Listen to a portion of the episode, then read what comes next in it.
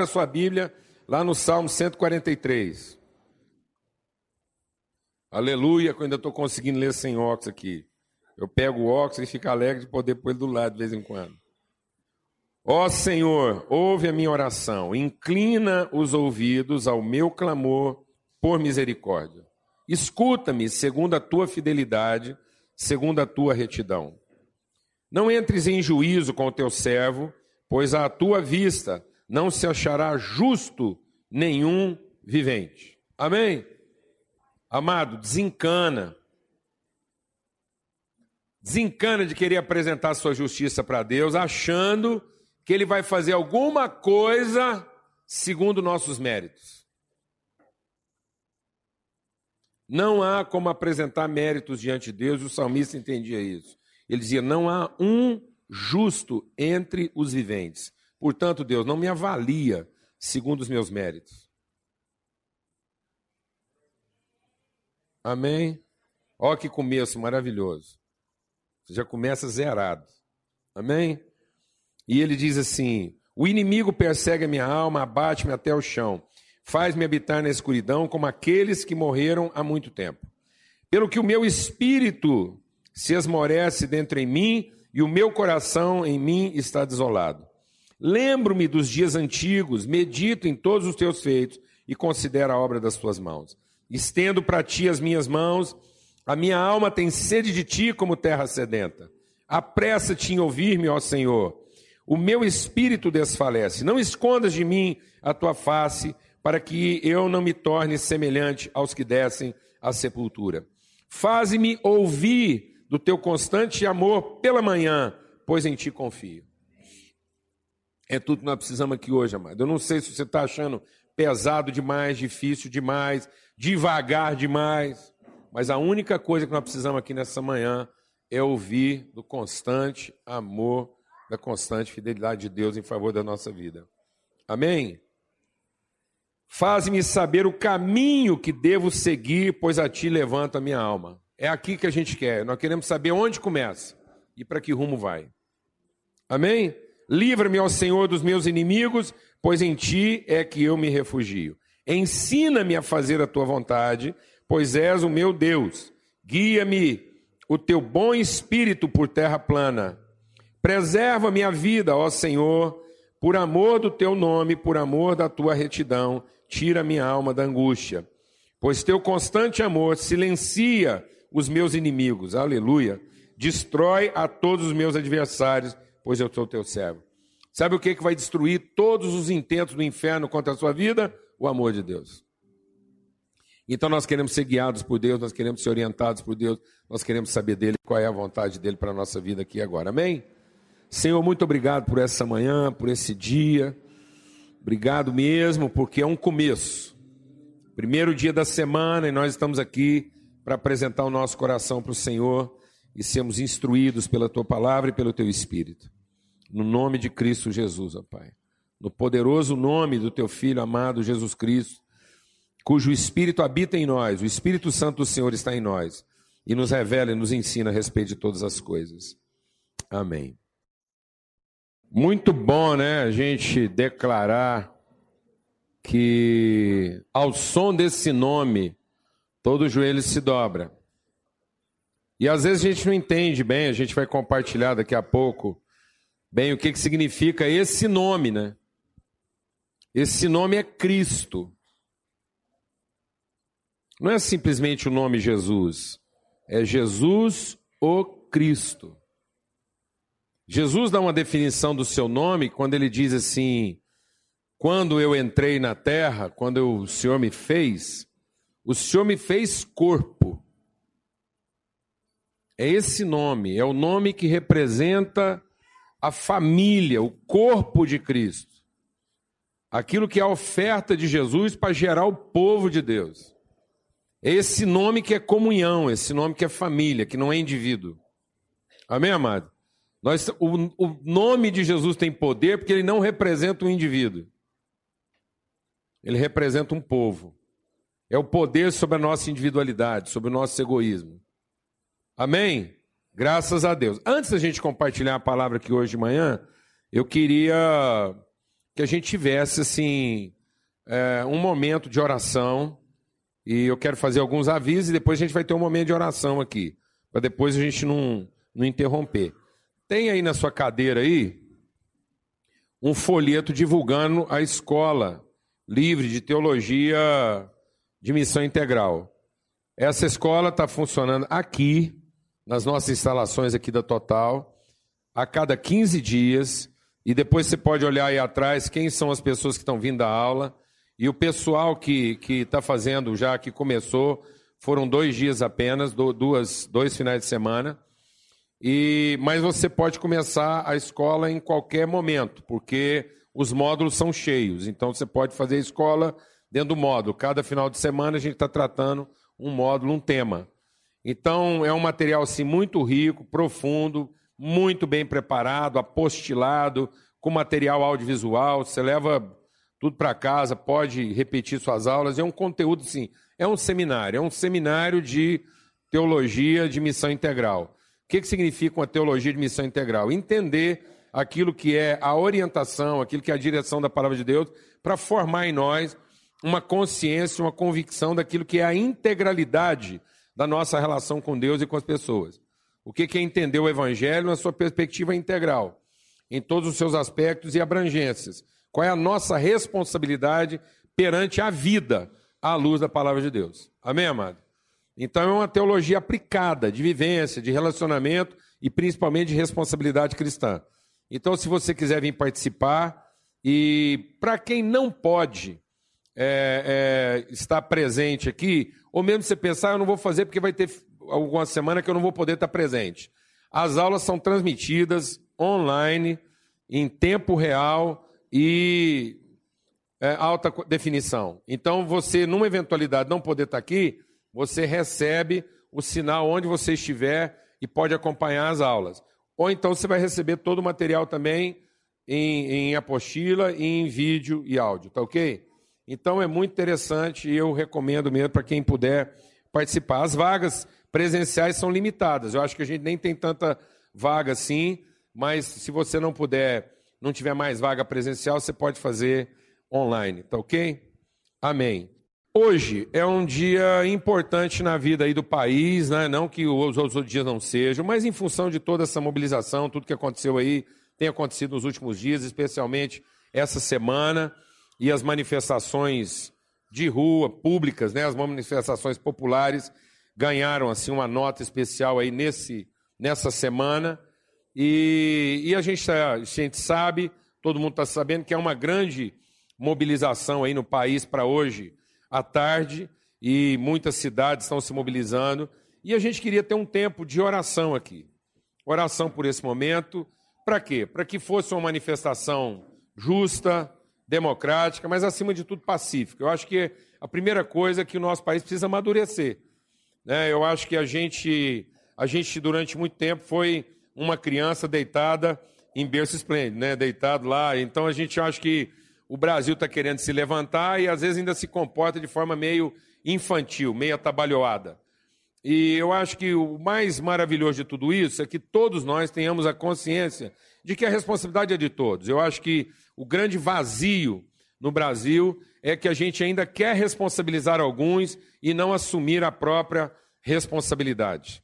Né? O país é de todos nós, então acho que o que nós mais precisamos desenvolver é uma consciência cidadã. Talvez a coisa que mais me entristece ainda hoje na nossa nação é a ideia de que só se elegem os que têm mais votos. Né? Então só se elegem aqueles que ganham a eleição. Então, quando uma pessoa fala, ah, fulano ganhou a eleição e o outro perdeu, isso para mim revela a nossa ignorância, a nossa falta de cidadania.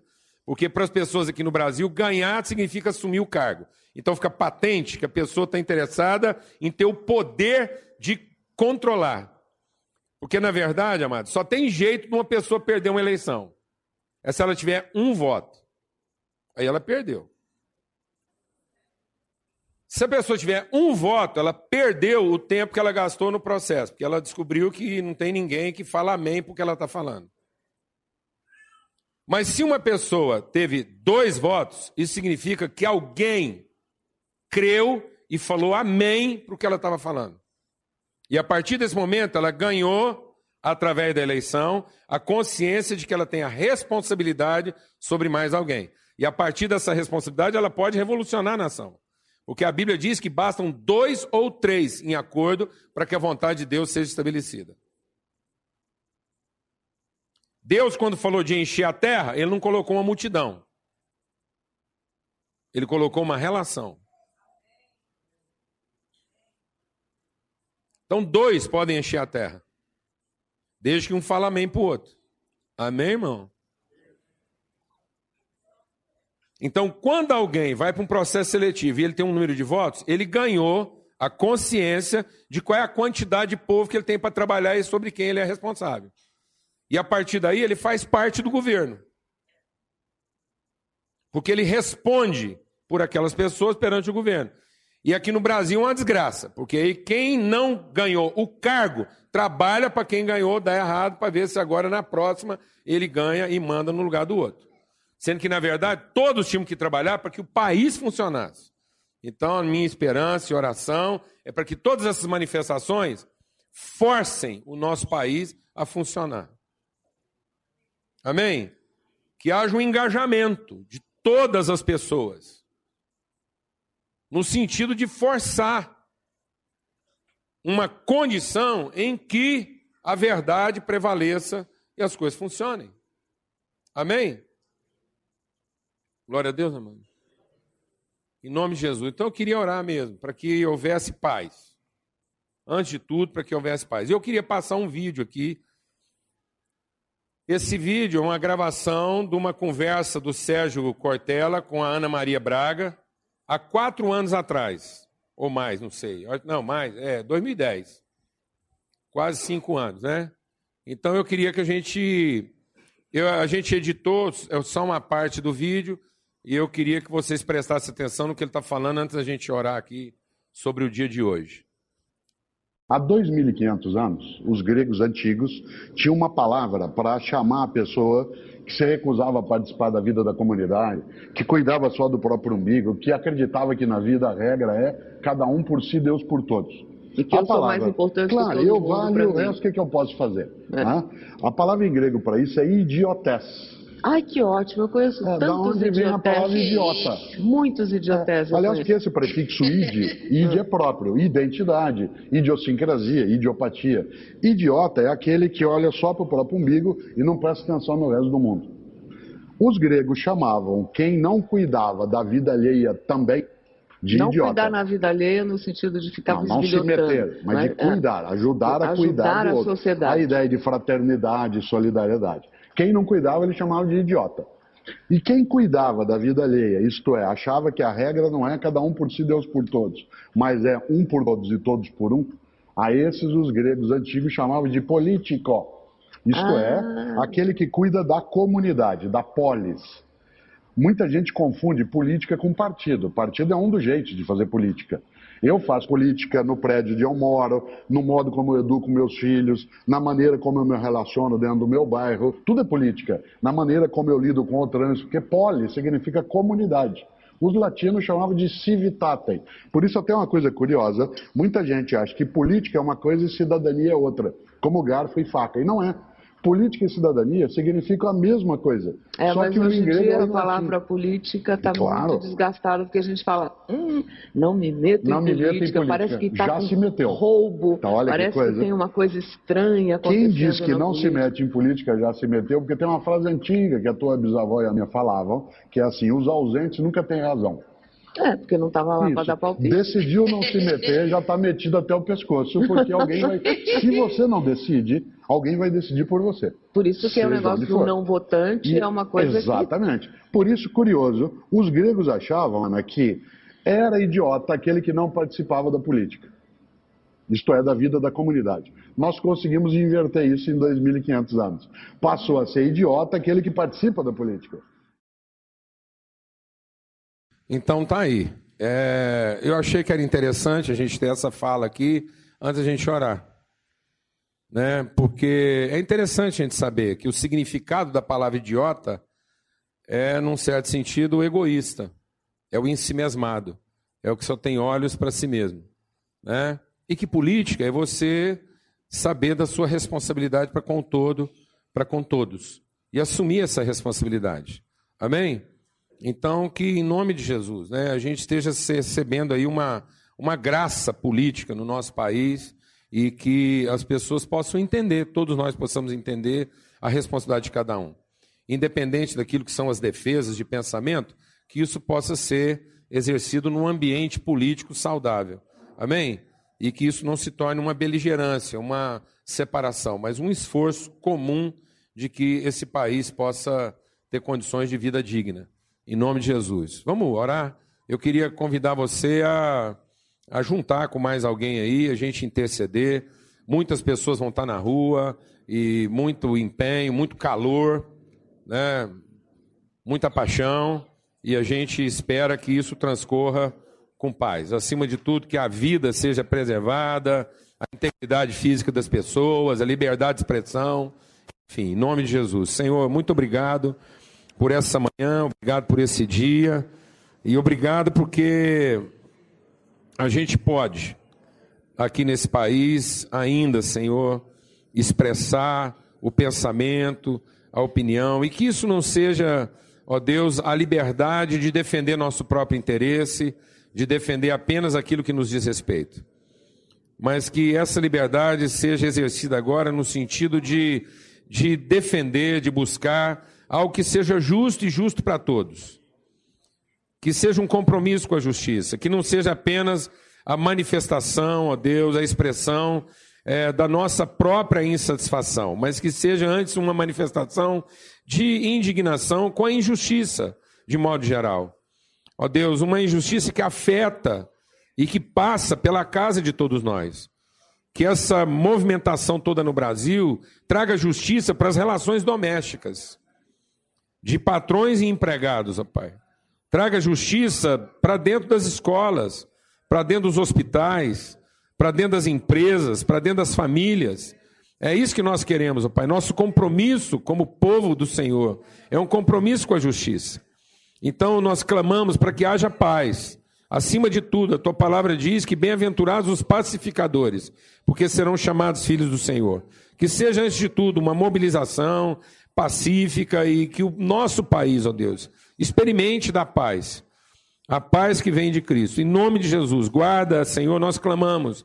Senhor, guarda as vidas, nós clamamos para que as vidas sejam protegidas a integridade física, Senhor, a integridade moral, a integridade intelectual seja preservada. Nós clamamos, ó Pai, em nome de Cristo Jesus. Nós clamamos, ó Pai, por uma transformação na vida dessa nação, em todos os aspectos. No nome de Cristo Jesus. Amém e amém. Graças a Deus. Pode se assentar. Eu queria ler com vocês um trecho que está lá em 2 Coríntios, no capítulo 13. 2 Coríntios, no capítulo 13. Diz assim, 2 Coríntios 13, 2 Coríntios 13, a partir é, do verso 11, diz assim: Quanto ao mais, irmãos, a Deus, regozijai-vos, sede perfeitos, sede consolados, sede de um mesmo parecer, Vivam em paz, e o Deus de amor e de paz será com vocês. Saudai-vos uns aos outros com ósculo santo. Todos os santos vos saúdam. A graça do Senhor Jesus Cristo, o amor de Deus e a comunhão do Espírito Santo seja com todos vocês.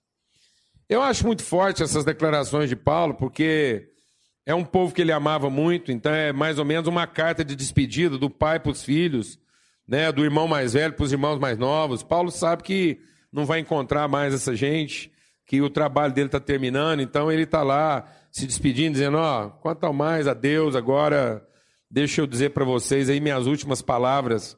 E é interessante, né? O que, que vai no coração do homem quando você sabe que está escrevendo as duas ou três últimas linhas que você gostaria de dizer para alguém? É muita carga. Paulo é um cara que sempre tinha o que dizer, sempre sabia o que falar e um homem usado pelo Espírito Santo de Deus para comunicar aquilo que está no coração de Deus. Então eu fico imaginando o que, que vai no coração dele quando ele, ele sabe que está chegando no fim da sua correspondência e talvez ele não vai ter oportunidade de falar de novo. né? Então é muito legal você pensar, puxa, eu vou dizer alguma coisa para alguém aqui e tem que ser bem acertada porque não vai dar tempo de corrigir, amém, amado? E tem que estar tá carregado de tudo aquilo que eu quero transmitir para ela.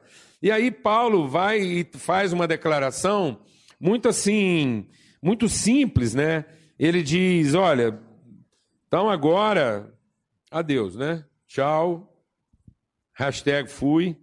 Então, e, e, ele diz: sejam é, sempre alegres, vivam com alegria, vivam a vida com alegria e sejam perfeitos. Eu acho que a gente pensa assim: puxa, Paulo está dando uma recomendação aqui tão difícil para a gente, né, ser perfeito. Mas é porque Paulo não entende perfeição como ausência de defeito. O nosso problema é que a gente entende é, perfeição sempre no aspecto plástico, estético. Para nós, perfeito é aquilo que não tem defeito. Né? E Paulo, ele diz que perfeito é aquilo que não tem vazios. Então, o sentido de perfeição para Paulo é plenitude. Não é uma perfeição estética, não é uma perfeição comportamental. Então ele diz que eu posso até estar tá, eventualmente fazendo alguma coisa errada, mas o meu compromisso integral era com fazer o bem. E se eu estou errando, não é por falta de empenho, é por falta de habilidade. Fantástico isso, né? Ele diz, irmãos, em mim habita uma vontade que é plena. Eu sou hoje um homem completo. E eu tenho pleno compromisso com a verdade. Então, se eu estou errando, eu estou errando na parte de mim que não vai aproveitar mesmo. Essa está perdida e eu não tenho esperança de conseguir corrigir ela até o fim. Mas dentro de mim habita alguém perfeito. E aí, quando ele está falando de perfeito, ele está falando de compromisso integral com a verdade. Então, quando Paulo está falando de perfeição, ele não está falando de ausência de crise, não. Ele está falando da crise no seu sentido mais completo. Ele fala, gente, eu sou um homem perfeito porque eu vivo em constante crise com os meus defeitos. Aleluia, irmão. Glória a Deus. Eu não assimilo os meus defeitos. Eles vão ser minha crise até o fim. Então, para ele, isso era perfeição. Então, ele não tentava meter uma massa corretiva nos seus defeitos. Ele não tentava escondê-los. Então, Paulo não quer ser perfeito como quem esconde seus defeitos. Paulo é perfeito como quem os assume. Então ele tem essa alegria de quem está engajado e não a alegria de quem está acomodado, de quem acha que está tudo resolvido. Amém, amado? Então ele fala: ó, sejam alegres, sejam perfeitos, né? Sejam consolados, consolados exatamente por isso. Você ainda vai conviver com muitas coisas que você não gosta. Glória a Deus, amado. Estou me despedindo de vocês e quero dizer para vocês o seguinte: fiquem em paz. Ainda vai acontecer muita coisa aí que você não gosta. Amém, irmãos? Posso ouvir um amém? Aleluia, glória a Deus. Amém?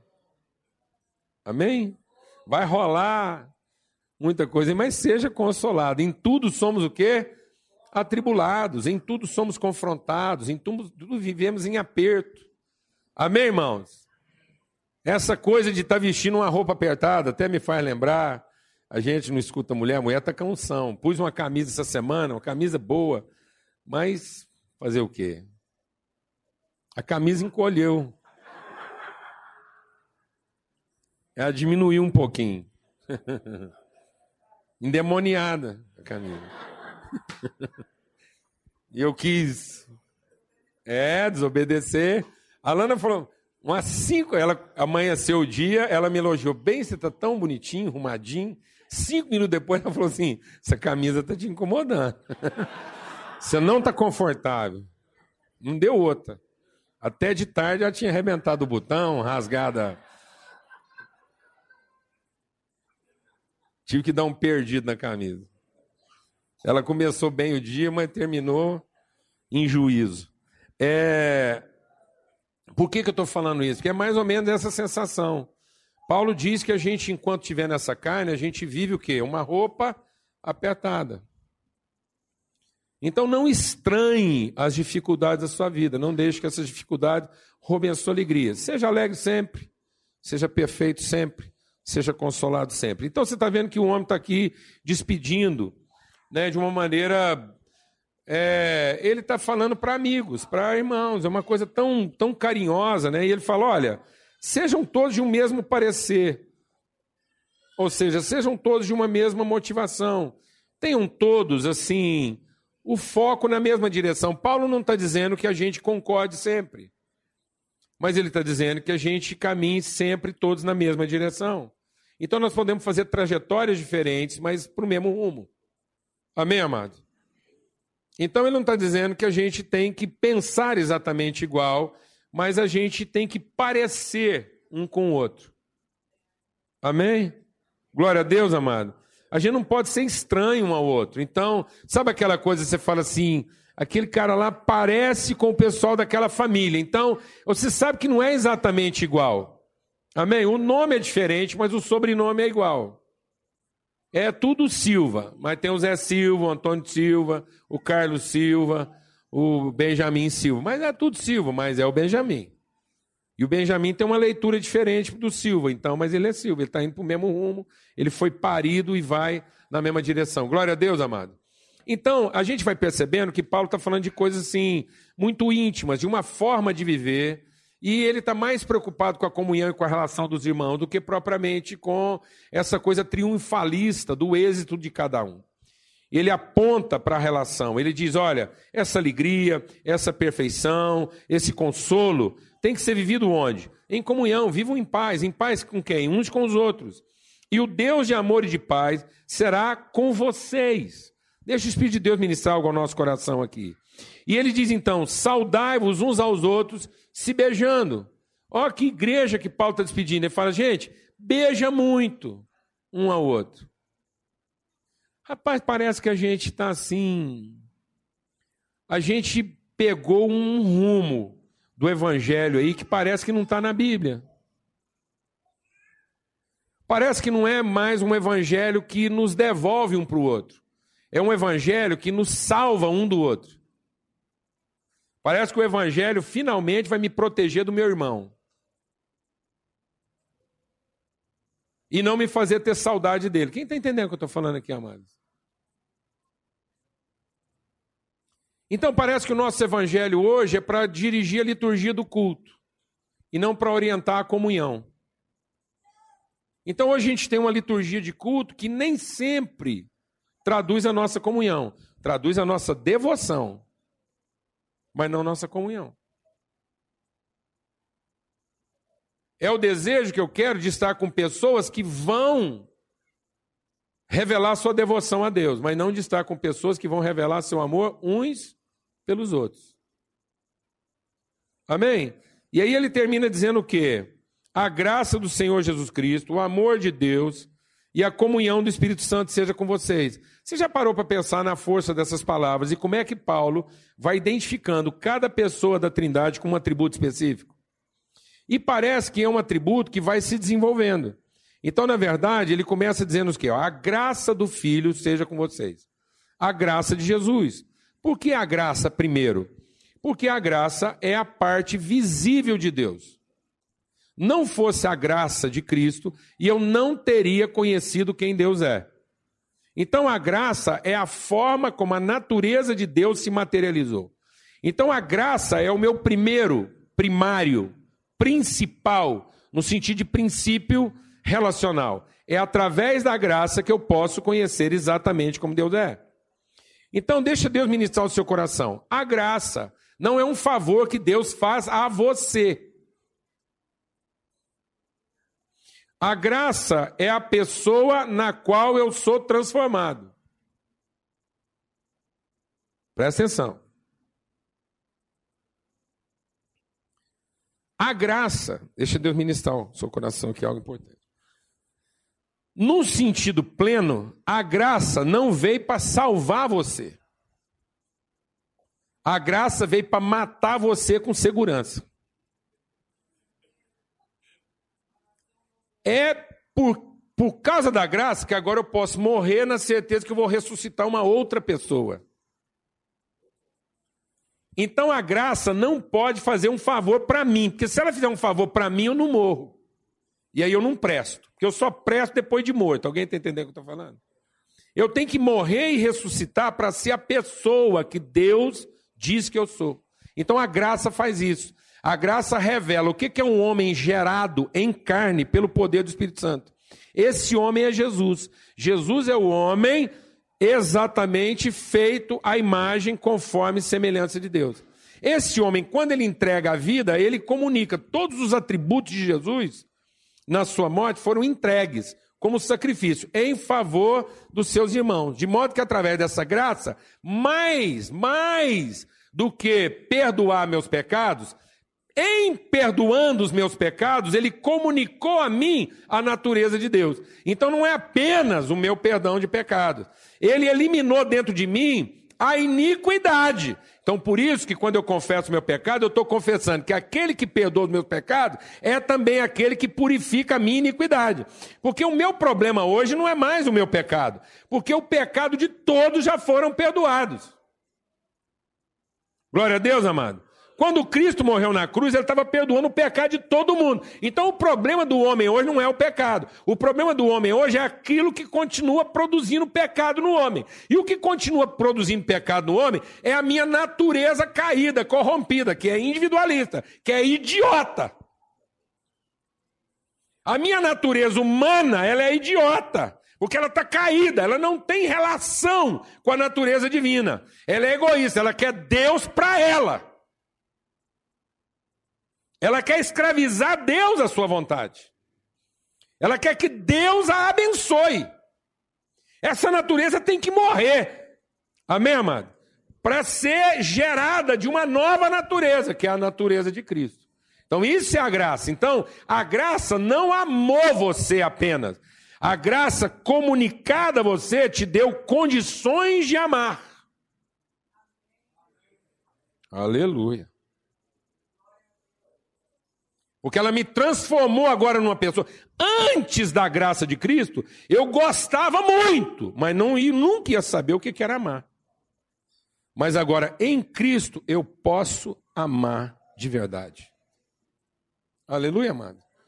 Porque a graça vem e mata com segurança a raiz da minha iniquidade, me transforma numa outra criatura.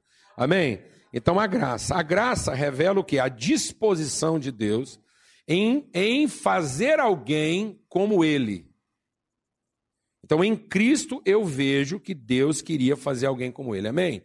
Então, a graça me salva porque ela revela qual é o meu princípio e qual é o meu fim. Por isso que Cristo é o meu alfa e o meu ômega. Presta atenção. Ele é o autor e o consumador da minha fé. Ou seja, Cristo ao comunicar a mim a mesma natureza dele, ele ser essa, esse homem, Cristo é o homem que materializa a virtude de Deus em condição humana. Amém? Então agora ele me mostra o homem que eu posso ser. Quando eu conheço a graça, experimento, recebo essa graça, creio nessa graça comunicada, nessa natureza comunicada, o meu entendimento é transformado, porque agora eu conheço qual é o meu verdadeiro princípio e qual é o meu verdadeiro fim. Qual é a minha verdadeira origem e qual é o meu verdadeiro destino? Onde é que a minha fé começa e para onde ela tem que apontar? Quem está acompanhando isso aqui? Porque agora o meu entendimento está iluminado. E por que, que eu não conseguia perceber isso? Porque eu via tudo de acordo com a natureza humana caída. E quando eu via tudo de acordo com a natureza humana caída, eu só via minha própria necessidade. Então, quando eu ia falar com Deus, eu não entendia nem o que, que era a natureza de Deus e nem qual é o propósito de Deus para minha vida. Porque toda hora que eu chego para Deus, eu já chego falando para Ele de quê? Da minha necessidade. Deixa Deus ministrar o seu coração. Eu vou voltar, vou falar devagarzinho. Presta atenção. Sem a graça de Cristo, sem essa relação com a graça de Cristo, eu não vou ter uma relação saudável nem com Deus. Porque toda hora que eu chegar em Deus, eu já vou direto falando com Ele do quê? Da minha necessidade. Então, aí Deus não é minha origem. Ele é minha expectativa, porque está tudo começando em quem? Em mim no meu ventre. Eu não vou lá para escutar Deus, eu vou lá esperando que Ele me escute. Então, se eu não tenho conhecimento da graça, a minha fraqueza e o meu poder me corrompem. Eu fico deprimido na fraqueza e fico ensimesmado no poder. Quando Paulo conheceu a graça, ele falou assim: ah, agora o poder se aperfeiçoa na fraqueza. Acabou o problema. Glória a Deus, não, mano. O poder não me deixa presunçoso porque não é meu. E a fraqueza não me deixa deprimido porque está resolvida. Glória a Deus, amado. Paulo entendeu agora que o seu momento de fraqueza é o seu melhor momento. Porque ele vai experimentar um poder que não é o dele. Glória a Deus, amado. Aleluia! O que, que fez isso com Paulo? A graça. E por que, que ela fez isso? Porque ele parou de se relacionar com Deus de acordo com a sua carência, sua necessidade. Amém? Aleluia. Então agora, pela graça, ele vai se relacionar com Deus. Então agora ele vai entender onde é que eu começo. Diga comigo, onde eu começo? E onde é que eu termino? Onde eu começo, amado? Eu começo no amor do Pai.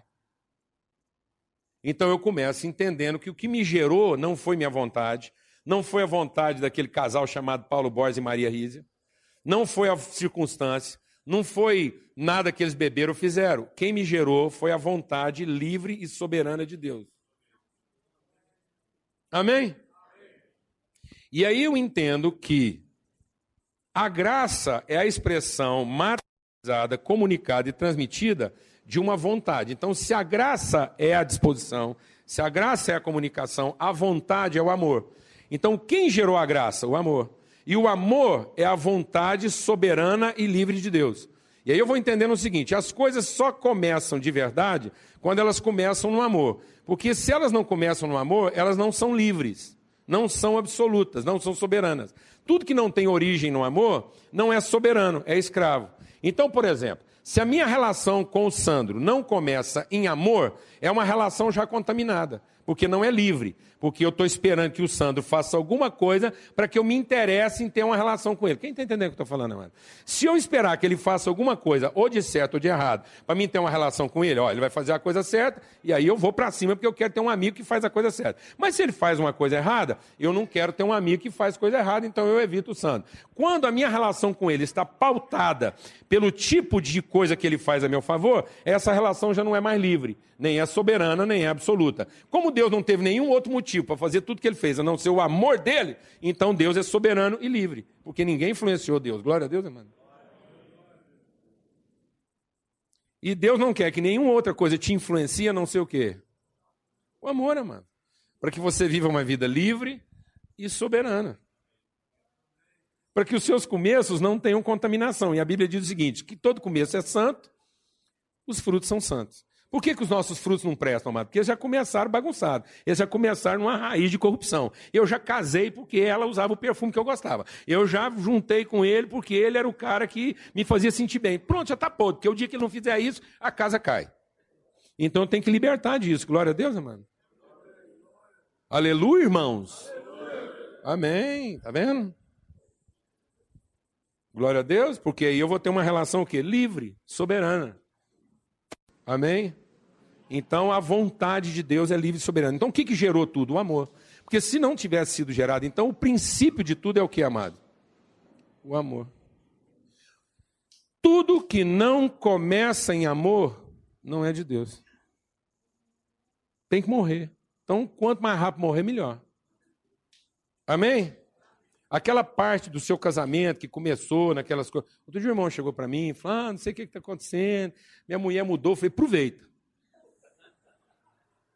Aproveita esse momento agora, que é a chance que você tem de amá-la de verdade.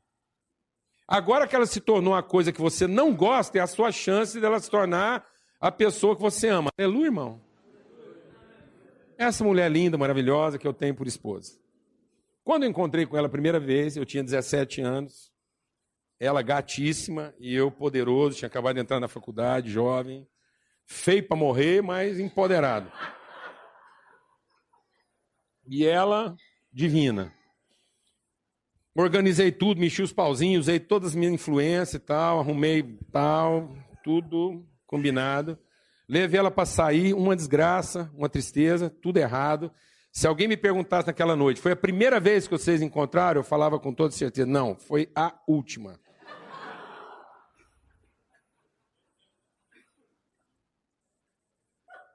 Pensa um trem que deu errado total.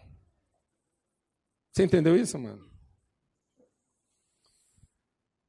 Ela casou, teve filho, eu estava praticamente noivo. Aqueles relacionamentos assim de família tirar férias junto, vó começar a dar mala para neta, que estranho.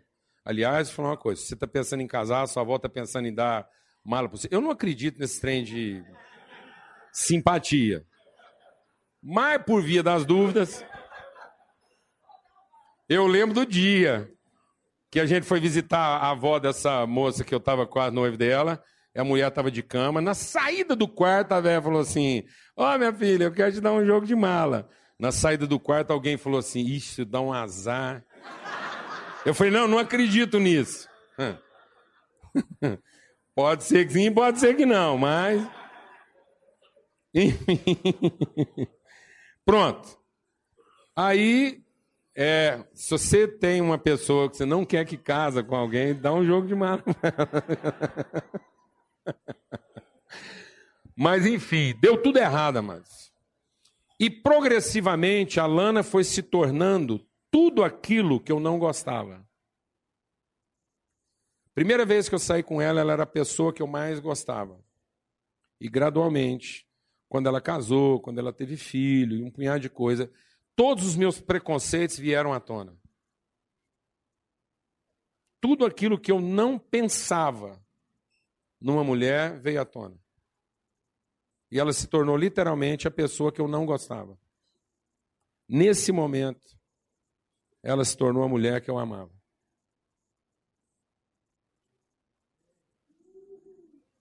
Você entendeu isso, irmão? Porque o amor é livre. Pois é, tá vendo? É, depende do ponto de vista, tá vendo? Então, presta atenção. Só é livre o que começa no amor. Por isso que a graça me revela qual é a minha verdadeira origem. Onde é que as coisas têm que começar na minha vida? As coisas não podem começar na minha carência. As coisas não podem começar na minha cobiça. As coisas não podem começar nos meus desejos não satisfeitos. As coisas não podem começar na minha ansiedade. As coisas não podem começar na minha insatisfação. Deus não quer te dar uma coisa que finalmente satisfaça. Amém? E quando as coisas começam de forma livre, soberana, independente nesse aspecto livre de, de nenhuma outra influência, a palavra de Deus diz: quem subiu ao céu? Para sugerir alguma coisa, um motivo que não fosse o amor dele. Então Deus fez tudo de forma livre. É o amor que nos coloca numa condição que livre. Então o amor tem a ver com esse livre exercício da vontade. E quando eu estou falando de livre vontade, é que você não foi influenciado nem para bem e nem para mal. Você simplesmente ama. Amém? Então, o amor é o princípio. E qual é o fim? Sabe qual é o fim? A comunhão. O poder de Deus se revela na comunhão. Quando a palavra de Deus diz assim: recebereis poder ao descer sobre vós o Espírito Santo, a gente acha que poder é um incremento de capacidade. Se eu falar assim, ó, você vai receber o poder do Espírito Santo, todo mundo já pensa no quê? Nos dons. Já pensa num dom espetacular de ou curar enfermos, ou de falar em línguas, ou de qualquer outra coisa. Mas quando Jesus estava falando de poder, ele não estava falando dos dons. Os dons são as ferramentas que estão a serviço do poder. O poder é esse poder que, tendo começado no amor, se materializa na graça e se revela na comunhão. Então, só é poder o que é em favor da comunhão, porque começou de forma livre. Então, amados, Aquilo que não é em favor da comunhão não é poder, é escravidão, porque não começou de forma livre. Se começou de forma livre, não é para mim, é para as pessoas que eu amo. Amém? Então, o fim de todas as coisas, o princípio da nossa fé é o amor. E essa fé veio através da graça. E essa graça revela qual é o princípio da minha fé. O princípio da minha fé é o amor. E qual é o propósito da minha fé? Não sou eu. O propósito da minha fé são meus irmãos. De modo que Paulo diz o seguinte: o que, que você tem aí de dom? Profecia? Se essa profecia não tem origem no amor, não aproveita de nada. Qual é o dom que você tem? É língua, é poder, é fé de transportar os montes. Deixa eu te falar uma coisa. Isso aí não é poder, porque se isso aí não tiver origem e propósito no amor, isso não vale nada. Nada do que nós fazemos como igreja, se não for originado na liberdade do amor, de modo que eu não estou fazendo isso por nenhum outro motivo. Não estou fazendo isso porque eu quero ser abençoado, não estou fazendo isso porque eu quero ser reconhecido, não estou fazendo isso porque eu estou mal resolvido. Estou fazendo isso porque eu estou sendo livremente movido pelo amor de Deus. Eu não tenho outra razão para amar você a não ser o fato que eu amo. Ah, por que você me ama? Ah, eu vou te explicar. Sabe por que eu te amo? Porque é dessa substância que eu sou feito. Então, e nem eu sei explicar direito, porque não aperta, não. Porque eu teria muitos motivos para não te amar. Agora, para amar você, eu só tenho um motivo. O único motivo que eu tenho para amar você é que eu amo. Eu não sei se é do outro jeito. Glória a Deus, irmão. Esse é o princípio. E o fim disso tudo? O fim é de que o corpo seja edificado. Então, o poder do Espírito, amado, não está nos seus dons e sinais. O poder do Espírito está em que tudo isso é usado para quê? Para a construção da comunhão. Então, não há poder maior na vida da igreja do que os irmãos que vivem em comunhão. Esse era o poder da igreja. O povo acha que o poder da igreja primitiva eram os sinais, as línguas, as maravilhas. Não era. O poder da igreja primitiva era o seu estilo de vida, em que ninguém chamava nada de propriamente o quê? Seu. Todo mundo fazia todas as coisas em favor uns dos outros. Então, qual é o princípio? É o amor. Qual é o meio? A graça. Qual é o fim? A comunhão. Por meio da graça eu alcancei fé. Essa fé diz qual é o meu princípio. Qual é o meu princípio, amado? O amor. Se não for por amor, não tem sentido. E qual é o fim de tudo isso? Onde está o sentido de todo poder, de toda habilidade? Deus me deu capacidade intelectual, Deus me deu capacidade artística, Deus me deu capacidade afetiva, Deus me deu dons, Deus me deu. Para que, que Ele deu isso, amados? Para que, que Deus habilitou você? Para que, que Deus te deu oportunidade de, de ganhar dinheiro? Para que, que Deus deu você oportunidade de capacidade de trabalho? Para que, que você tem capacidade de trabalhar, de produzir, de criar, de inventar? Onde está o sentido e o fim de toda essa criatividade, todo esse poder, de toda essa competência? A construção da comunhão. Por que, que Jesus fez tudo o que fez, amado? Para salvar a si mesmo? Não, quando eu olhei lá para Jesus, eu vi qual era o propósito dele em fazer tudo que ele estava fazendo. E isso me inspirou. Ele estava fazendo tudo aquilo em favor de quem, amado? De defender Deus? Não. Ele fez tudo aquilo em favor dos seus irmãos. Foi isso que manteve o coração dele inabalável. O que manteve o coração de Jesus inabalável no seu propósito é que ele sabia de onde ele vinha. Ele vinha do amor de Deus e isso era uma origem livre. Ele não era refém de nada. Jesus nunca foi refém do que eu fiz de bom para ele. E Jesus nunca foi refém do que eu fiz de mal para ele. Ele nunca tomou uma decisão a nosso favor, em função do que nós fizemos a favor dele ou do que nós fizemos contra ele. Ele sempre foi livre. Nós nunca conseguimos seduzi-lo nem corrompê-lo. Amém, meu irmão? Ele livremente nos amou, nos revelou sua graça e mostrou que o fim, o propósito da nossa vida é um só: salvar nossos irmãos em comunhão. Amém? Que todos aqueles que são chamados para ser filhos de Deus conheçam o amor de Deus através de nós. A graça, meio. O amor, origem. O propósito é que na comunhão todos conheçam o amor do Pai através de nós. Glória a Deus. Esse é o poder da igreja. Não há poder maior do que esse. Não há poder maior do que esse, que em fazendo qualquer coisa, aqueles que são a família de Deus possam conhecer através de nós o amor livre do Pai. Você crê nessa palavra? Em nome de Jesus. Então que a graça seja suficiente na sua vida. Que o amor do Pai e a comunhão do Espírito esteja também sobre nós. Amém? Vamos louvar mais um pouquinho, né, Mar? Graças a Deus. Aleluia. Em nome de Jesus. Você crê nessa palavra, amado? Você crê nessa palavra? Então, lá na dificuldade da sua casa, lá na dificuldade da sua empresa, pergunte como que através de você aquela relação pode ser abençoada com a revelação do amor de Deus. De que maneira sua vida revela o amor de Deus naquela relação. E às vezes é uma relação difícil. Amém? Mas você tem esse poder, o poder da comunhão. O que é o poder da comunhão? É o poder de não deixar brotar no seu coração a raiz de amargura. Amém? Fala para quem está do seu lado aí. Você tem o poder de não ficar magoado.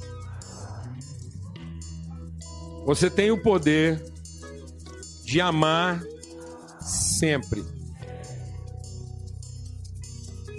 Amém? Você teria todos os motivos para ficar com raiva, mas você tem um único motivo para continuar amando. É porque você é feito de amor. Essa é a substância da qual você foi feito, desde a sua origem. Amém? Então você não tem por que ficar desesperado, você não tem por que ficar magoado, você não tem por que ficar ressentido. A substância da qual você é feito, desde a sua primeira semente, é amor. E na medida que você vai crescendo e amadurecendo, você vai materializando tudo isso. Com o fim de que a comunhão, a relação dos irmãos, seja fortalecida e abençoada através da sua vida. Em tudo aquilo que você sofre. Até nas coisas que você sofreu. Viu, Fred? Até nas coisas que a gente sofre aí. Viu? Às vezes a gente não sabe por que passa uns perrengues na vida. Amém? Entendeu? Até naquilo que a gente sofre. Sabe por que você sofreu? Por causa de nós. Amém? Porque vendo você ser consolado da forma como você tem sido, consola a gente. Amém? Sua valentia, sua bravura, para em fé e graça enfrentar tudo isso, ajuda a gente a enfrentar nossos desafios. Amém? Está entendendo lá a sua luta lá? É para que a sua família seja fortalecida. Entender, meu irmão? Não é verdade? Qual o sentido lá da sua orfandade? E você está aqui louvando ao Senhor. É para que a gente seja o quê? Fortalecido, para que as pessoas sejam consoladas. Amém? Nós somos feitos dessa substância. A substância que ama sempre. E aí a gente só encontra sentido na nossa vida quando isso é repartido em quê? Em comunhão.